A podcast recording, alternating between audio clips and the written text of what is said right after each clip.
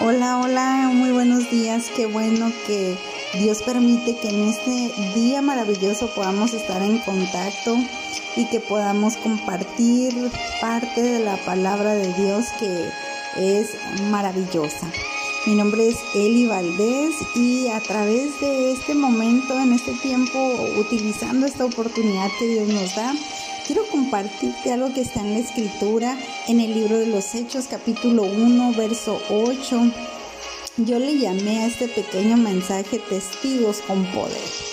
Y vemos en el versículo 8 del capítulo 1 del libro de los Hechos que la palabra dice de la siguiente manera, pero recibiréis poder cuando haya venido sobre vosotros el Espíritu Santo y me seréis testigos en Jerusalén, en toda Judea, en Samaria y hasta lo último de la tierra.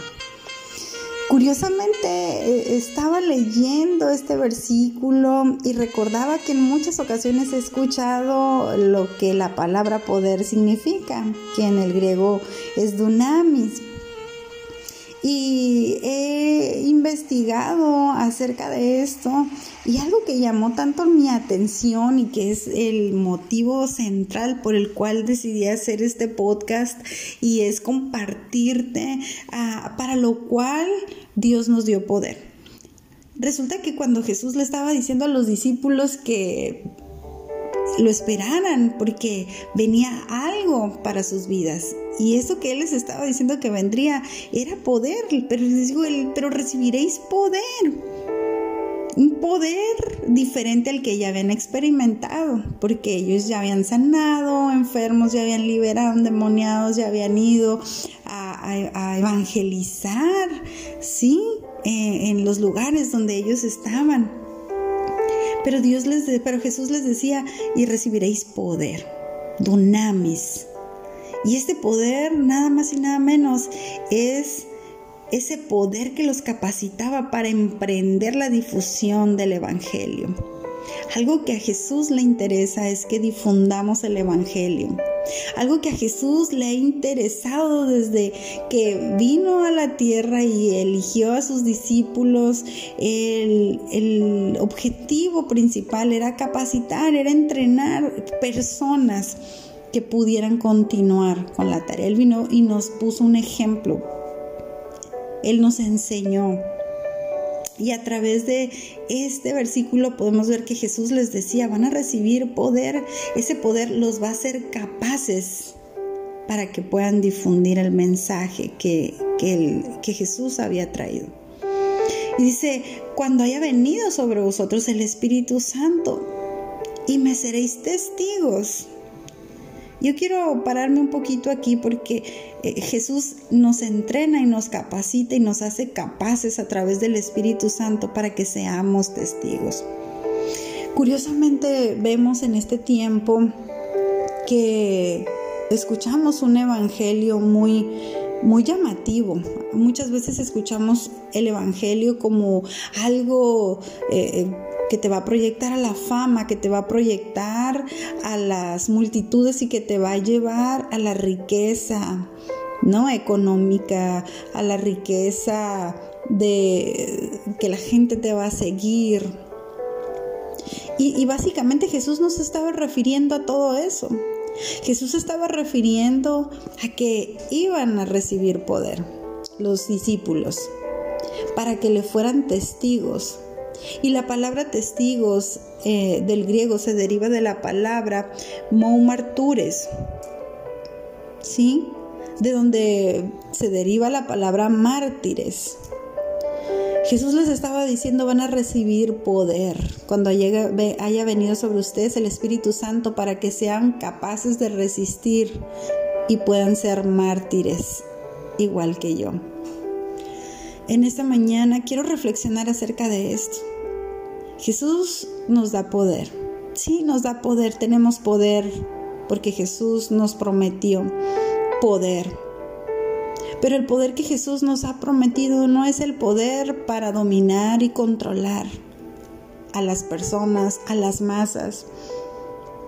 Y a ti que me escuchas, yo quiero compartirte esto, dejar en tu corazón esto. Jesús te ha llamado a ser un discípulo. Jesús te ha llamado a ser un difusor de su palabra.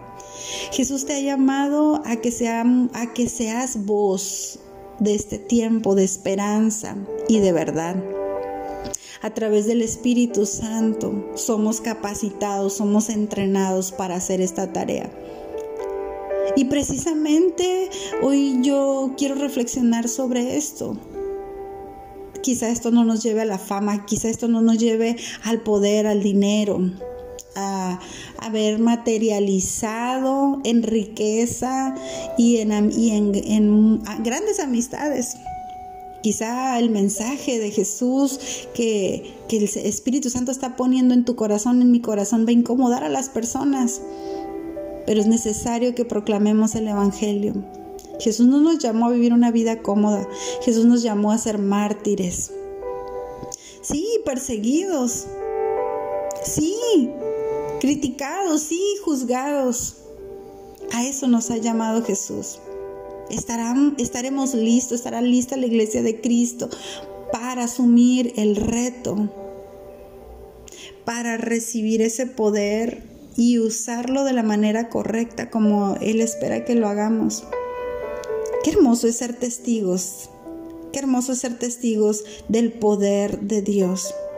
Muchos de, los discípulos, mucha gente quedó registrada, ha quedado registrada como mártir. Ese es el nivel de fe, ese es el nivel de amor al que Jesús quiere llevarnos. ¿Por qué? Porque un testigo es, es esa persona que contará la verdad de Cristo, el que muere por su fe, porque casi siempre ese es el precio que se paga por ser y dar testimonio de Jesús. ¿Estoy listo? ¿Estoy lista para padecer juntamente con Cristo? Mi hermano, mi hermana, es necesario que tú y yo menguemos para que Él crezca. Fíjate que he leído en la palabra, en, Primera de Pedro 4, en el versículo 2 en adelante dice, amados, no os sorprendáis del fuego de prueba que os ha sobrevenido como si alguna cosa extraña os aconteciese sino gozaos por cuanto sois partícipes de los padecimientos de Cristo, para que también en la revelación de su gloria os gocéis con gran alegría. Si sois vituperados por el nombre de Cristo, sois bienaventurados, porque el glorioso Espíritu de Dios reposa sobre vosotros. Te animo a continuar caminando, te animo a seguir honrando a nuestro buen Señor, al Maestro de Galilea, a tu Dios y a tu ayudador. Que Dios te bendiga y Dios te guarde. Y no te olvides, eres llamado a ser testigo de Jesús.